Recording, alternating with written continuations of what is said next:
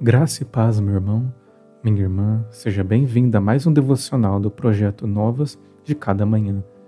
Eu sou Jamil Filho e hoje meditaremos no quinto devocional da série O Sermão do Monte. Bem-aventurados humildes, pois eles receberão a terra por herança. Mateus capítulo 5, verso 5. A humildade elogiada por Cristo não é fruto de qualquer mérito, capacidade ou empreendimento humano. Não se trata de uma disposição do coração motivada pelo próprio homem, mas é resultado direto de um coração pobre de espírito e de uma alma quebrantada. O reconhecimento da miséria e incapacidade conduz o cristão não apenas ao choro, destacado no verso 4, mas também à compreensão de que não há nada para se orgulhar. Em outras versões, encontramos a expressão mansos, e nesse sentido, a aplicação é exatamente a mesma. Não se trata de uma personalidade fraca ou apática. A mansidão ou a humildade elogiada por Jesus não é uma fraqueza ou ainda uma presença débil, mas uma virtude desenvolvida pelo próprio Deus em nós.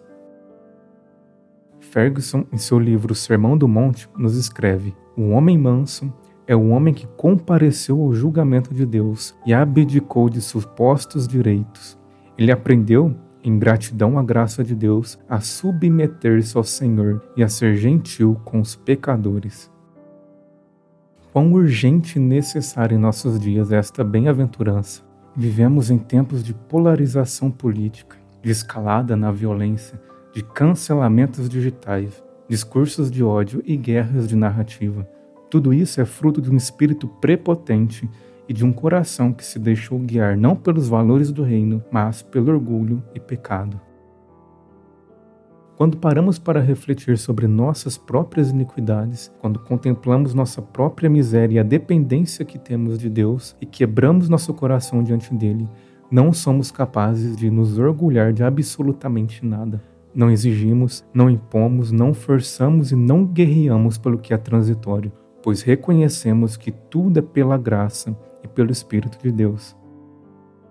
A terra não é prometida por herança aos valentes, aos de natureza belicosa, aos que lutam a todo custo por seus direitos ou que militam ferozmente em prol de suas próprias ideologias.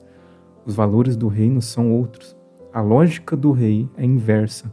A terra é prometida por herança aos mansos, aos humildes de coração, aos que reconheceram que não têm direito algum e que em si mesmos não possuem nada que lhes torne dignos de receber tal bênção.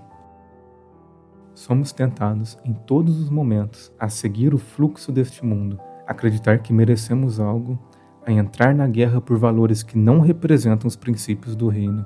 Este é o caminho mais fácil, o caminho que acaricia o ego e que o mantém assentado no trono. Entretanto, como escreveu certa vez Chesterton, só uma coisa morta segue a correnteza. Tem que se estar vivo para contrariá-la. Se estamos seguindo a correnteza do mundo e vivendo sob os valores deste reino terreno, é sinal de que estamos alegres, abastados e ricos de espírito. Somos bem-aventurados aos olhos humanos, mas desagradáveis aos olhos de Deus. Feche os seus olhos e ore comigo. Pai, Peço-lhe para que me auxilie a viver de maneira que agrade a ti. Com teu espírito, forge em meu coração um espírito manso e humilde. Dai-me um coração que compreenda que não é dono da verdade, mas servo dela, para que desta forma eu me relacione com meu próximo, não a partir das minhas próprias perspectivas, mas a partir da tua perspectiva eterna. Que em tudo teu nome seja glorificado e o teu reino manifesto Oro no nome de teu filho Jesus. Amém. Muito obrigado por acompanhar mais um devocional do projeto Novas de Cada Manhã.